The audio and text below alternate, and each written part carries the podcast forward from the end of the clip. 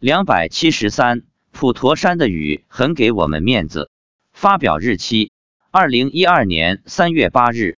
我们的普陀山朝圣团今年发展到了四十七人。三月二日，我们早上六点三十分就从家里出发，儿子全程跟着，因为老爸老妈要去普陀山，那是他的家，所以非常高兴，一直陪着到朱家尖，然后才回普济寺去。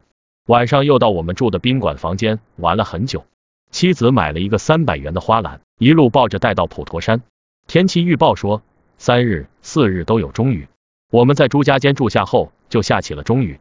三月三日早上下起了小到中雨，过轮渡后，我们一到普济寺，雨就停了。从普济寺出来，就往西天景区走，一共有四个寺院。等四个寺院的烧香礼拜全部结束后，便开始下起了小雨。我对妻子说：“让儿子试一下法力，不要下马。”儿子说：“今天本来要下大雨的。”至法雨寺后，妻子带我先绕两个塔各走了三圈。我问为什么，他说：“儿子在塔顶上，塔上有很多罗汉。”接着摸了一下中间的大顶，因为顶上雕有几条龙，所以我又问：“上面有龙吗？”妻子说：“有。”普陀山和珞珈山的大多数寺院里的顶上都附着龙，难怪很多人都会摸一摸，祈求福会增长。中午吃完饭。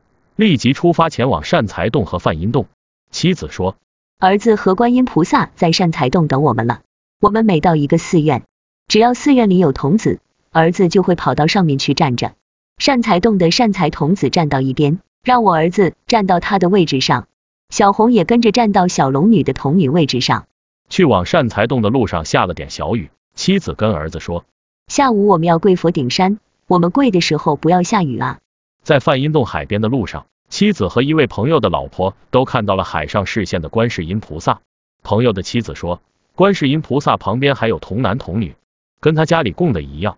去年到普陀山，他在梵音洞也看到观世音菩萨，看来他跟观世音菩萨很有缘啊。在梵音洞底楼有一尊白玉观音，洞前桌子上还供了一尊小小的童子像。我看妻子摸了一下童子的脚和手，便问妻子是不是儿子。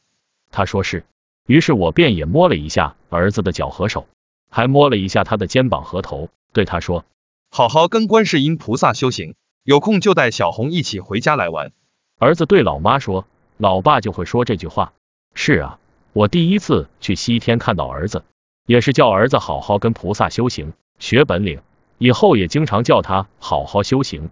从梵音洞出来就直奔佛顶山，由于天气不好，一直下雨。这次跟我们一起三步一跪的仅有两位，那位在梵音洞看到观世音菩萨的朋友也在其中，因为他要求孙子，所以有点虔诚。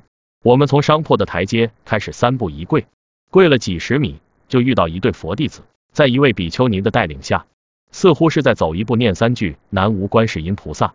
正如我们所愿，虽然湿度很大，我们四人全部跪拜到佛顶顶佛处，也一直没有下雨，连毛毛雨都没下。全程跪拜，总共花了一个小时。虽然鞋子湿了，裤脚湿了，衣服袖子也湿了，但我们心中充满了法喜。我想，既然来到了普陀山，就算下大雨，我们也会坚持跪拜到佛顶山。等我们烧完香出来，只见外面阴沉沉的，雾大到十米开外看不见人，这是儿子把雨雾化的结果。等我们往山下走时，又遇到了那对一步一句南无观世音菩萨的佛弟子，他们刚到山顶。但念的似乎并不整齐，并不响亮。呵呵，我们三步一跪，还比他们一步一念快哦。我们下山时，又开始下起了小雨。等到山脚下的宾馆后，雨是越下越大，下了一整个晚上。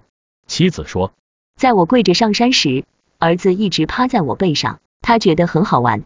妻子对儿子说，你这样趴你爸背上，他会累的。儿子说，不会重。第二天次日上午去珞珈山。毛毛雨，烧完香在等船时，又下起了小雨。等到对岸时，又是毛毛雨。在慈云寺，一位小偷把人们放在功德箱上面的钱抓了，放在自己口袋里。到紫竹林后，毛毛雨也停了。等到南海观音处，我和妻子又是三步一跪，一直跪到观音坐像前。观音菩萨在我们旁边跟着，也做三步一停，一直放光加持我们。儿子又趴在我背上，观音菩萨说：“怎么这么调皮？”在南海观音像前，妻子看到观世音菩萨两只手从菩萨像上伸下来，放在我们两人的头上，一只手放我头上，一只手放我妻子头上，手中放着紫色的光，为我们加持。跪完，我们不仅不觉得累，反而觉得很轻松。在南海观音边上的西方净院外的岩石上，妻子说：“珞珈山的观世音菩萨在向我们招手，看到没有？”我看了一下，没有缘分，看不到。在南海观音处，等我们拜完，天空放亮了起来，看上去似乎要雨过天晴的样子。然而，等我们离开南海观音，到达码头，准备坐船到朱家尖时，天又开始下起了雨，而且是越下越大，真的是太神奇了。儿子早上就说今天会下大雨，我说我们要在南海观音那里跪拜，跪拜时不要下了，等我们走的时候再下吧。果不其然，普陀山的雨为我们而停，普陀山的雨我们一走便下，奇哉妙哉！妻子到普陀山朝拜已经是连续第六年了，我也是连续第三年了。妻子说，每次到普陀山都感觉像回到了自己的家。每次见到观音菩萨比见到自己的妈还亲。